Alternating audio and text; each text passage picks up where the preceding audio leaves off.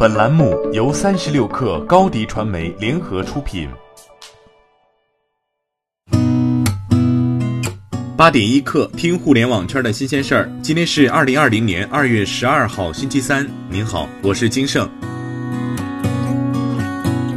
二月初，中国科学院武汉病毒研究所石正丽团队在《自然》发表论文。表明这次肆虐全国的新型冠状病毒来源可能是蝙蝠，而病毒的传播更是与野生动物的交易与食用密切相关。据央视新闻昨天报道，全国人大常委会法工委已经部署启动《野生动物保护法》的修改工作，拟将修改《野生动物保护法》增加列入常委会今年的立法工作计划，并加快动物防疫法等法律的修改进程。全国人大常委会法工委经济法室主任王瑞鹤表示，要进一步补充完善《野生动物保护法》等相关法律法。法规扩大法律调整范围，加大打击和惩治乱捕滥食野生动物行为的力度。企业微信昨天宣布再次升级群直播在线办公功能，更新后的功能包括家校微信群一键拉起直播上课，PC 双屏看教案、课后回看。此外，企业微信还升级了健康上报及时提醒、一键发起微信班级群等功能。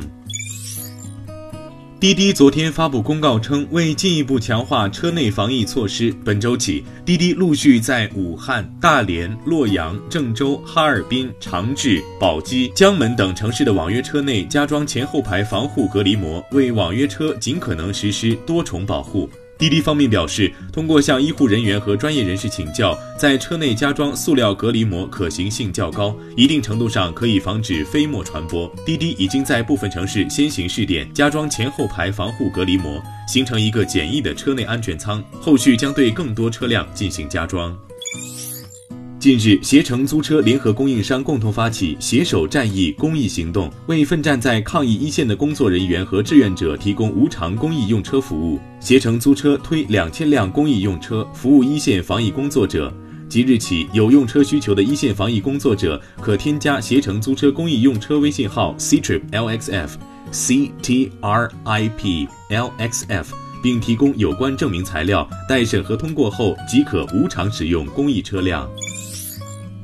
飞猪推出平台商家扶助计划，对本次疫情期间积极为消费者提供免费退改服务的商家，将给予新旅行联盟优质服务商家称号。商家可获得一百八十天优质服务标签，并在平台上同等条件下优先展现。同时，飞猪还将对该部分商家开放阿里巴巴经济体内的多端流量支持，包括飞猪、支付宝、淘宝、本地生活平台等，并在大型营销活动中对相关商品予以加权。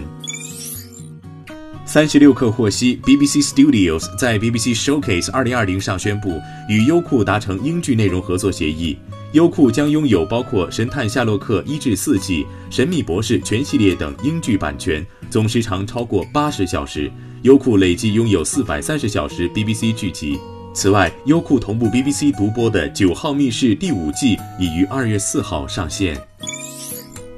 据外媒报道，Scape Technologies 是一家总部位于伦敦的计算机视觉创业公司，专研 AI 定位技术，致力于研发超出 GPS 能力以外的定位精确性。根据最近的监管文件，这家公司已经被 Facebook 收购，完整的交易条款尚不可知。尽管更新的资料显示，Facebook 目前拥有公司大部分控制权，但是通过查看其他文件，这次的收购价格可能在四千万美元左右。好，今天咱们就先聊到这儿。编辑彦东，我是金盛，八点一刻，咱们明天见。